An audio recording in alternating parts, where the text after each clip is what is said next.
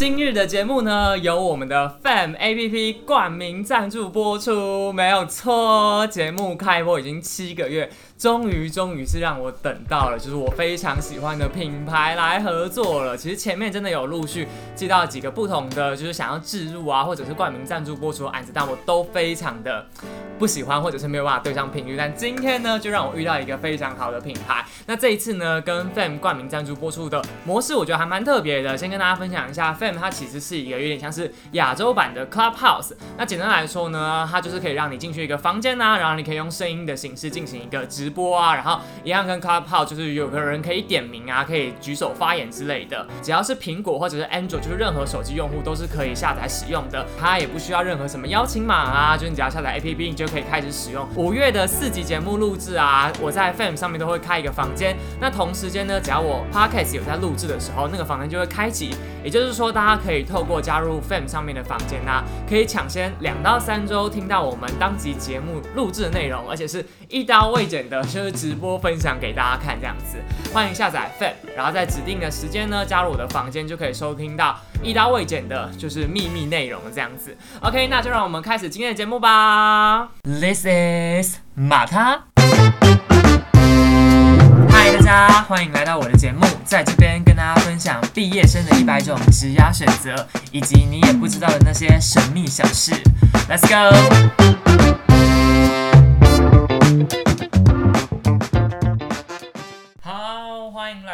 节目马他 in the house。Hello，大家，我是主持人马他。然后今天呢是一个非常久违的，在我桃园的家录节目了，没有错，就是我相信大家应该跟我一样，现在就是处在一个居家隔离的状况吧。那我那时候我还记得，我好像是五月十四号的时候，就是我那一天是礼拜四晚上吧。然后我就想说，我就打包这个周末需要的东西回去桃园就好了。对，殊不知呢，一回来就是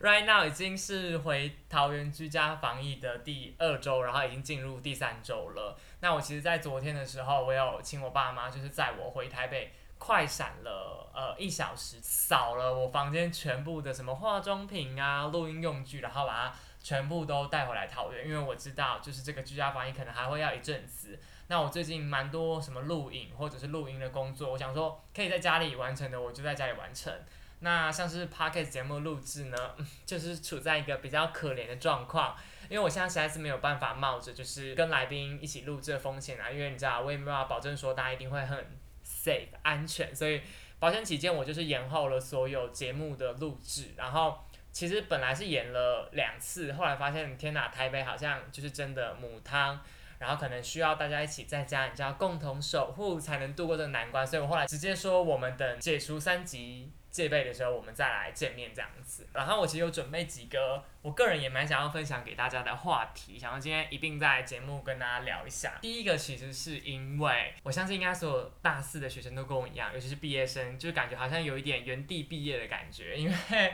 毕业典礼都取消了，然后目前照这个情势。看起来六月份，我自己觉得应该没什么机会去上课，然后就算去上课，其实也是大概再去上个一两周就要离开学校了，基本上没有毕点，然后也没有去学校上课，我们就是处在一个原地毕业的状况。但是我觉得我是还行，就是我没有到超级难过，当然我还是觉得很可惜，毕竟你知道毕业典礼就是一个。很有仪式感的东西，但我个人其实不是一个非常觉得说一定要有仪式感的人啦，对。但是对于就是没有办法办闭点，我还是想说没有办法就叫我爸妈来看我戴上那个帽子啊，拨穗什么的。不过呢，今天就想要来跟大家分享一个我个人的趣事，就是我觉得我应该会延毕半年。对我我不知道大家对于延毕是一个怎么样的看法？哎，哎，我喝一口水哦。平常喝水的时候都是来宾在讲话的时候喝水，对。但因为今天没有来宾，所以我就是喝水的时候只好空白一段。本来大概在今年年初的时候吧，是有想过要延毕的，就是那时候四下的时候。那我延毕，我不知道大家延毕的理由是什么哎，但是我自己延毕的考量原因有两个，一个是如果大家就是有在 follow 我或者有在看我 YouTube 影片的话，就会知道说，哎，我其实有要去美国念研究所嘛。那我申请的科系呃不是我的本科，呃有一部分的东西是我是申请行销硕士啦，但是我们那个行销硕士里面有一些是会做一些像是数据分析啊，data analytic 这样子的内容。那我本来是想说要嗯在大学毕业之前多修一点像是什么统计。啊，城市语言呐，或者是线性代数这样子的课程，但无奈就是我们学校没有这些课。那如果要选其他学校的课，就是要跑一些流程，那它有一定的上限。所以我其实，在毕业之前一直都没有办法修完我想要修完的所有课。那我后来就是有想说，哎，那不然我就延毕半年，然后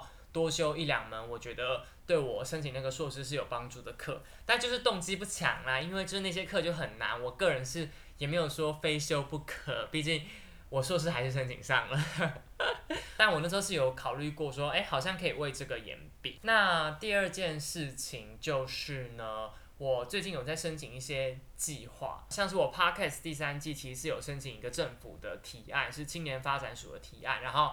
是有钱的。后来也有在考虑要申请一些比较算是补助的 program，它都是说有学生身份会更加加分的。对，那我本来是有想要为了这个东西想说，哎，那不然我就再延毕半年呐。反正我个人是对于延毕没有太大的感觉，你懂？就是我我不知道大家会不会怎么想，就是觉得说，不论是重考啊，或者是延毕，都觉得一定是一个天哪，就是我这么做好像就会晚别人一年或半年点点点怎么样怎么样怎么样的。但 whatever，我就是不 care，人生真的不差那半年或一年啦，我自己是这样认为。我那时候想这件事情的时候，其实是四下。只是试下的时候，其实已经是没有什么理由可以让你延毕。那我本来就没有要延毕的打算，在那之前，所以我其实课早就已经修完了。然后我那天就想说，天哪，就是想延毕，好像也没有办法。那感觉是老天爷要我准时毕业，那我就准时毕业吧。结果就在五月底的某一天吧，我就突然接到秘书的电话，他就说：“哎，詹同学，你有一门课还没有修过。”我就想说，怎么可能？我已经确认过那个毕业资格预警一百次了吧？就是我的总学分早就已经超过毕业的门槛了。就在那边跟他拉了很久，就说不可能，我真的超确定这样子。后来呢，我自己去查才发现，我有一门课没有过，它就叫做专业服务学习，它是一门零学分的课。那我一直以为我修过了，因为我一直。想说，它就是所谓的那个服务学习，但我们学校有分两个，一个叫做服务学习，一个叫做专业服务学习。那服务学习就是一般的那种志工性的活动，什么之类的，什么扫学校啊。那专业服务学习就是专门就是服你系上专科的一个服务的学习活动这样子。好，Anyway，我就突然整个回忆涌现，回到了我大三下的时候。那时候我就是因为某一些原因没有办法在那一学期修完专业服务学习这门课，就是我没有办法在那一学期做太多志工服务的事情，因为那一学期就很忙，所以我就想说，哎，那我不然我就退选这门课啊，什么四上或四下再修。那时候我就比较闲，殊不知我就是完全忘记。就是直接忘记，反正那时候秘书就跟我讲说，哎，我还没有修这门课，那我当下就想说，好，那我赶快把时数补一补啊。结果他们跟我说，哎，不行哎，现在已经要学期末了，你就是没有选到这门课，你就算做满这个时数也是不行的。反正就是我根本没有选这门课，所以即便我现在时数做满了，我还是没有办法拿到那个零学分的认列。因此呢，我就当下立马想到说。这一定是老天的旨意，老天要我乖乖把商科的课修完，然后让我去申请那些补助。对，反正是这样子。我后来就因为这样，所以 right now 呢是有一个呃可以延毕的理由。不过其实我们系上是有跟我们讲说，他们有在为我们这样子的学生处理，因为零学分其实就是一个很尴尬的事情，就是你也不是说什么课被当，就只是一个专业服务学习，所以没有准时毕业的话。有一点尴尬，因为我们系上不止我一个人发生这样的情况，我记得有五个吧，就也是蛮好笑的。那 right now 呢，我其实没有什么太大的感觉，因为我本来就有想延毕的打算了，所以这对我来说也不是什么太大的影响。我申请的硕士，因为我早就 defer 了，所以我就算延毕，我在去那边念硕士之前，我还是拿到毕业证书，所以对我来说，呃，也是没什么感觉。个人认为这应该就是一个命运的安排吧。我我我现在就是。到了嗯二十二岁，下个月就要满二十二岁，我就突然觉得世间一切万物都是有命运安排的。我现在超相信这件事情，因为我就是这一两年经历了太多，我本来就觉得哦，那就这样子吧，然后不强求的情况下，结果它就是最后还是发生了，所以我很相信这世界上一定是有命运的存在。哎，我很久没有录这种比较。冷笑话的单集，每次来的时候都是跟嘉宾很认真的在聊一些生活啊、工作、职场的事情，但就是有一点久没有聊这样子比较轻松的话题的啦。所以我未来的节目录制就还是可以在学校，这对我来说也是一件好事。哎，没有错，就是其实我那时候延毕还有一个很大的诱因，是因为我就是跟我们学校合作这档 podcast 节目嘛，所以就有一个录音室，我就不用找呃任何。录音的空间啊，我不知道大家知不知道，因为其实录音空间很贵哦，就是一小时的话是要五百块，台北的话，对，但是基本上不太可能一小时就录完，就是整个节目的录制前面要塞一下场地，然后你中间要录制啊，可能要跟来宾对一下稿啊，然后最后收尾啊，存档，反正就是我觉得整个用下来要两小时吧。但哥哥现在就是没有这么多钱，每次录节目要给嘉宾车马费。然后要请嘉宾喝饮料，然后又要出就是场地录制的钱，就是没有，就算现在是有干爹冠名赞助播出的，都还是没有这个钱。所以我个人其实觉得，如果可以在学校待半年的话，哎，那我后面的节目蛮大的机会就可以继续在学校录制。那对我来说真的是一个很大的诱因。而且我不知道大家延毕的学分费是怎么算的，但我那天就有去详细的了解，然后我才知道延毕的人在我们学校九学分以内，一学分只要付两千块。然后最后你还要付那个健康保险费，就没了。所以我个人觉得真的是很划算的，因为如果我只修零学分的课，我也可以延毕，那就等于是我完全不用花任何一毛钱，然后就健康保险费，我就可以享有这么多 福利。这样感觉很像某种就是在滥用公共设施的人这样子。今天呢，特别还要想要聊的另外一个话题是关于我的实习，我的工作。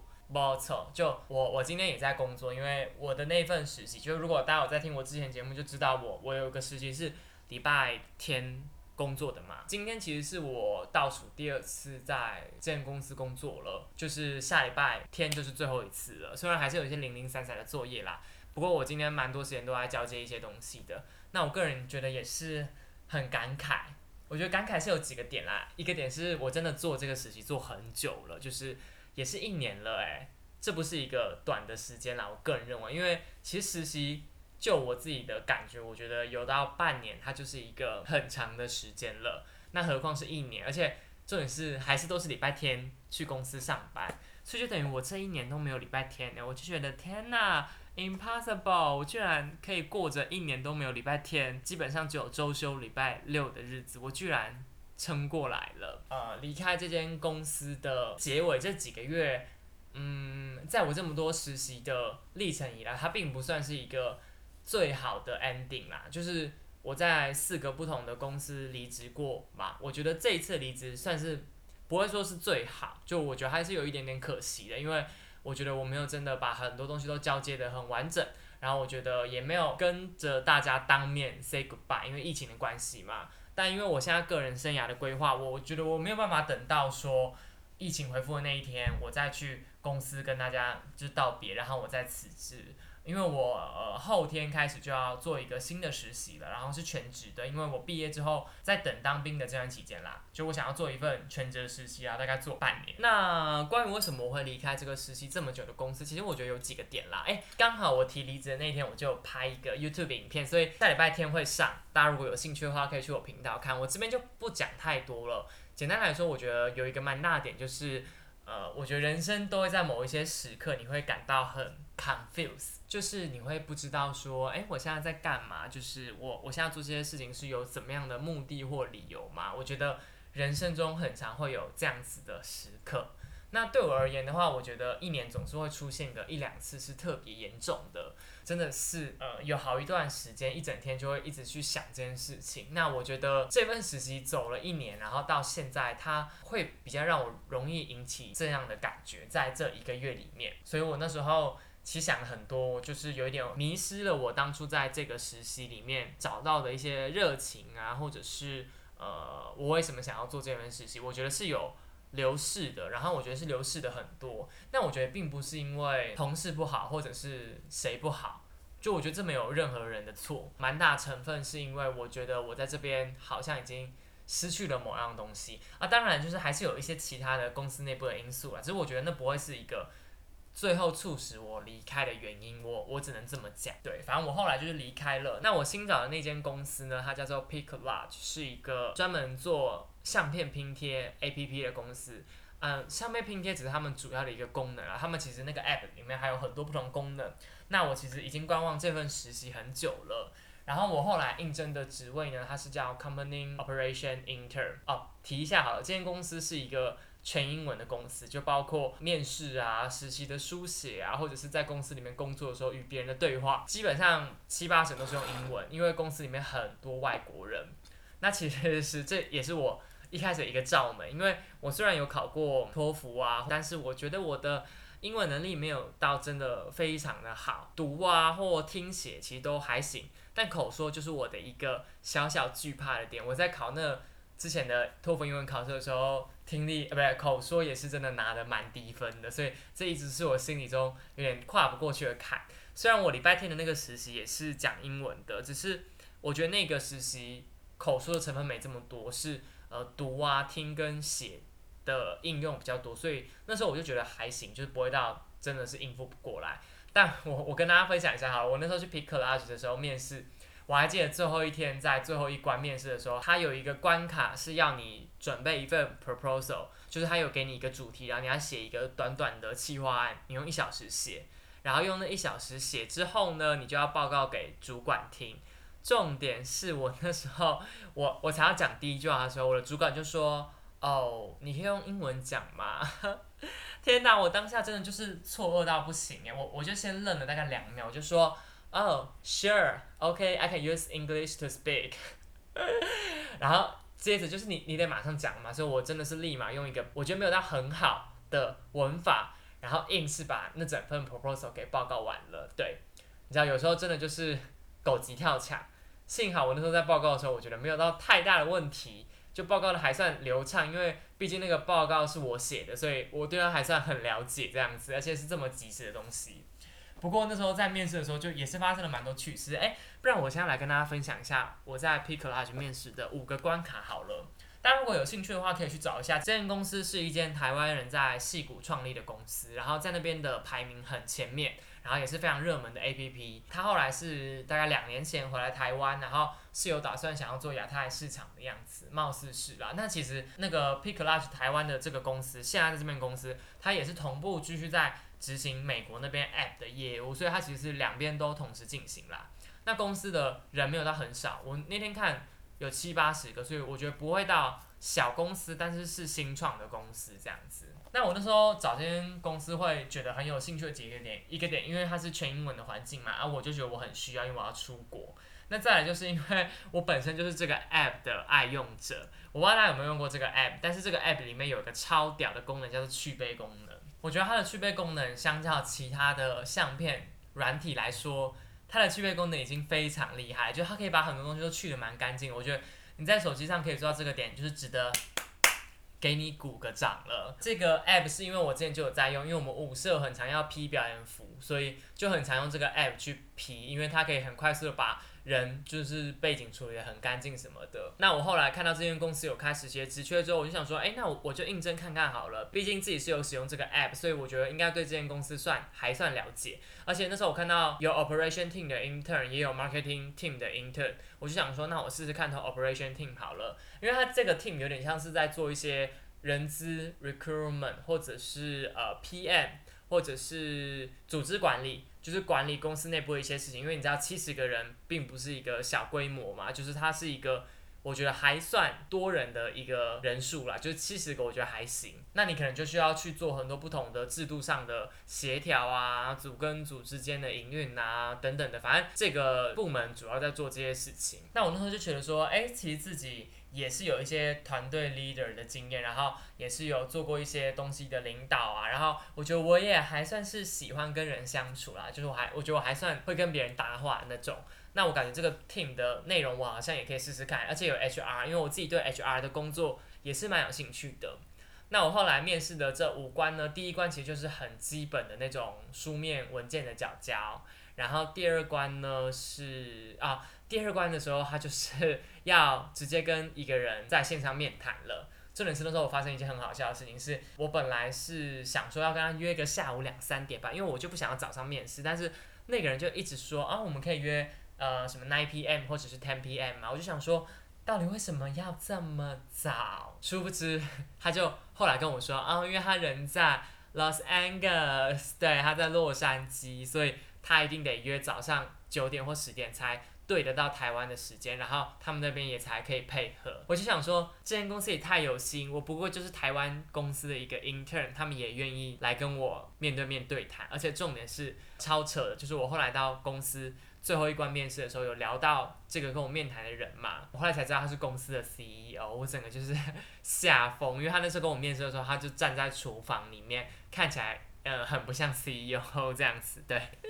但是我觉得，因为这样子有让我对这间公司加蛮多分的，因为我就觉得它真的是一个比较不会有阶级制度的感觉吧。因为我其实真的还蛮不喜欢阶级制度的。那我后来在这个公司面试的第三关呢，是啊，是一个 homework。就是我觉得还蛮常会有这种 homework，那种 homework 的意思有点像是你在面试一个工作的时候，他可能为了要让你了解说，呃，你可能进来这个 team 之后会做到怎么样的工作，他会先在你面试的时候就出一份作业给你，然后那种作业通常是可以直接线上做。就是你不用人到公司，你就是可以自己做，你要用什么方式做完都行。这样的一个工作多半都会是跟你之后未来的工作有关。但我那时候我还记得，因为我是应征 operation team 的嘛，那份作业里面就有三个题目，一个就是要你做一个算是呃小企划的 proposal，因为这个组别好像就很常要写企划吧。然后还记得那个企划是跟呃举办一个全公司的万圣节派对有关的企划这样子。然后第二个问题是一个情境题。但我觉得这个情境题还蛮简单的，它就是问一个，如果全公司都需要用的一个咖啡机坏掉的话，你会怎么解决？这个我觉得也算是 piece of cake。但最后一题我就觉得还蛮有意思的，就是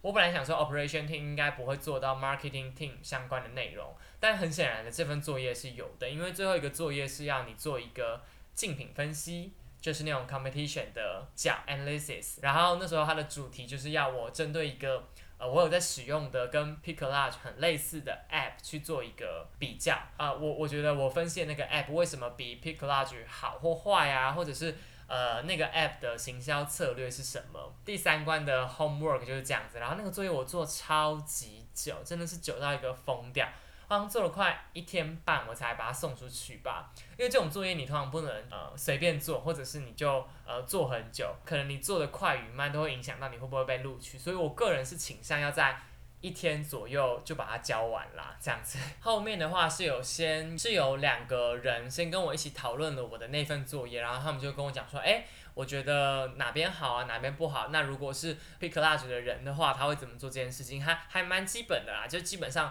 你缴回这个作业，他通常都会给你一些所谓的 feedback 这样子。第四个关的话，哦，又是 meeting，就是又是跟公司里面的一个人远距聊天，而且重点是这个人呢，他也是公司的 CEO。然后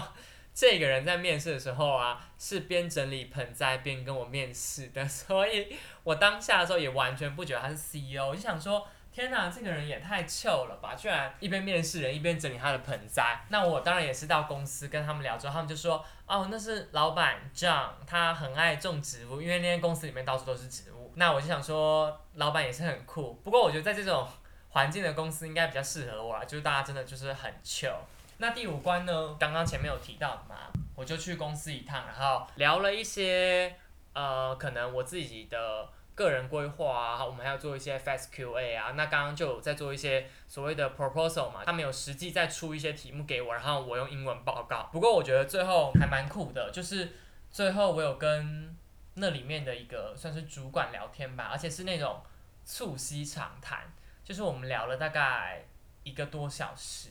然后我觉得那个聊天真的是还蛮有意思的，就是也不是说就是很随意的闲聊。但我们就是有聊到一些我从来都没有想要跟别人聊的内容嘛。我那天就问他说，他会不会觉得我很怪？我从来都没有在面试的时候问过主考官这个问题。但我就不知道为什么，我那天就是有个感觉，我就是要问他这个问题，而且那天我们在聊的时候，我们是在公司的，因为在十九楼，他们就有一个超大的户外的那种运动的场地，然后还有一些桌子啊，大家可以在户外晒太阳办公这样子，然后我们就坐在那边有一个算是小沙发区吧。然后我们还脱鞋子。那我后来抛出这个问题的时候，他就说，他就反问我说：“哎，我为什么会想要问他这个问题？因为其实从我以前的实习经验里面，我就觉得我的个性好像一直都没有特别特别的适合在大公司里面，或者是就是我觉得我的个性真的可能有时候在新创很开放的环境里面，也都会有一些算是小挫折吧，因为。”我就觉得我是一个蛮随性又有一点创意的人嘛，所以我觉得我的创意有时候都蛮没有一定的规律或者是纪律，这样讲好了。那我自己觉得，只要是在团体里面。你的想法太过于就是松散或者是随意的话，就很容易带给大家，不论是混淆视听，或者是会想说这个计划应该就是行不通这样子的感觉吧。那我觉得我在以前的实习经验里面都有遇过类似的情况，就是我可能一开始的这样子的行为让大家有点小困扰。当然我后后面其实后期我都改蛮多的啦，就是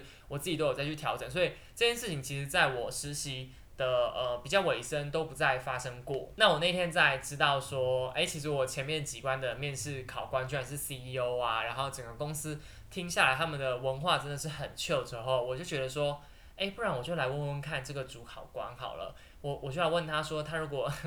就是一个实习生问他这样的问题，他会有怎么样的反应？那我其实觉得那个主考官回答的让我觉得呃很满意，然后我也觉得他是一个很有智慧的人。反正他就是有跟我分享两个不同的观点嘛，一个就是他觉得我这种个性就是与生俱来的，所以他没有一个所谓的怪与不怪，或者是好与坏的那样的标准，他就是觉得说这件事情就是一个你本身的特质。当然，就是他觉得所有公司都有一定的所谓的 brand image 吧，品牌的形象或者是核心的理念。那他那时候就有说，哎，我这样的想法不是在每一个 company 里面都这么适用的。像我之前待过的，其实都是一些精品业 luxury 的产业。那我这样子比较随意或者是发散的想法，就很难被大家采纳。但他觉得在 pick large 里面，呃，的确还是有他一定要依循的一个标准在。但我同事会觉得说，哎，其实我觉得我这样的个性在这边不会是你知道冰与火的那种完全不相容，他还是有一定可以找到栖身之处的机会，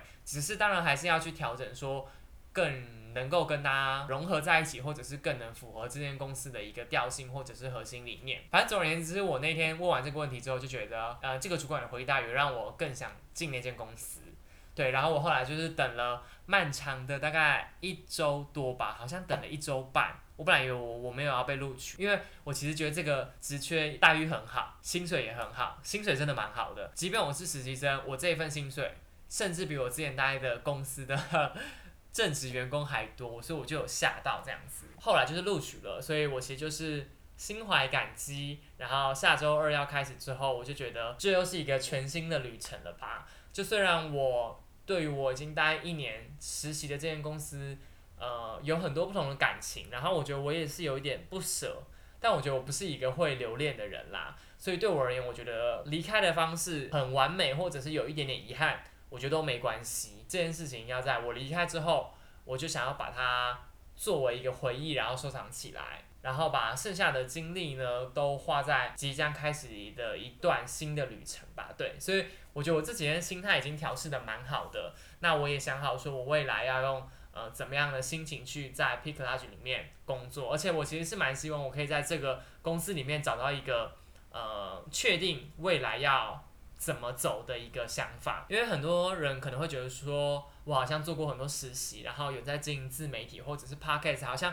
就对未来的一切都很明了了，但是其实我觉得我没有那种感觉，有点像是我觉得我比有一些人还清楚，但是我也同时知道说，其实我并不是百分之百的知道我未来该往哪里走。其实我觉得那种不安感应该是每个人无时无刻都会有的，那我觉得只是多与少的差别而已。那我觉得现阶段的我大概是呃还有四成的不安感吧。对，所以其实我会希望说，我在出国念硕士之前，可以在 Pick Lodge 实习的这段日子呢，把这个不安感再减到更低，减到可能剩个呃两成吧。那我才觉得我出国念书之后是有办法在那边找到工作的。我觉得呃这个其实是我在 Pick Lodge 实习最想要做到的事情。所以这也是为什么我选择了一个我觉得跟外国环境这么相似的一间公司，因为我会觉得它呃可能会是我在国外工作的一个缩影这样子。其实我不知道大家最近好不好找实习职缺或工作，因为我这份实习其实应征很久，我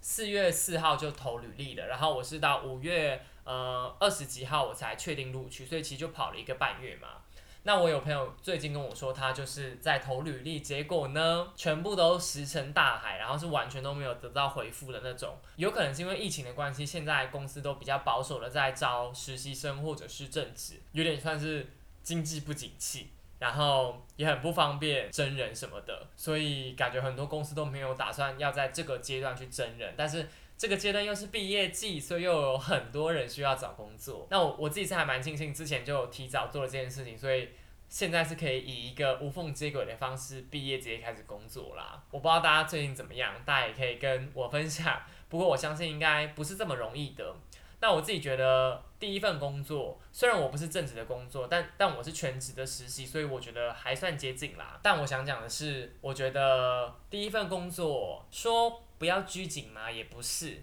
但是我觉得你太过挑选，好像也不太对。我觉得，像是其实我一直也不是说真的很确定要去哪一间公司，我才投履历。我其实还是以大分类去找，然后慢慢研究说每一间公司的调性是不是我喜欢的，然后我再开始去做一个判读，然后要再看说要去投哪一间公司。我觉得你要在第一时间就知道说你要去哪一间公司、哪一个品牌下工作，还是蛮困难的一件事情。因为并不是说你缺乏你对品牌的了解，有时候是对你对这份职业或者是这个工作内容完全的不熟悉，或者是甚至你对职场的生态、社会的写实面都不了解的一个状况下，很难在第一份工作就找到一个你会想要做三十年的工作啦。我得这样讲，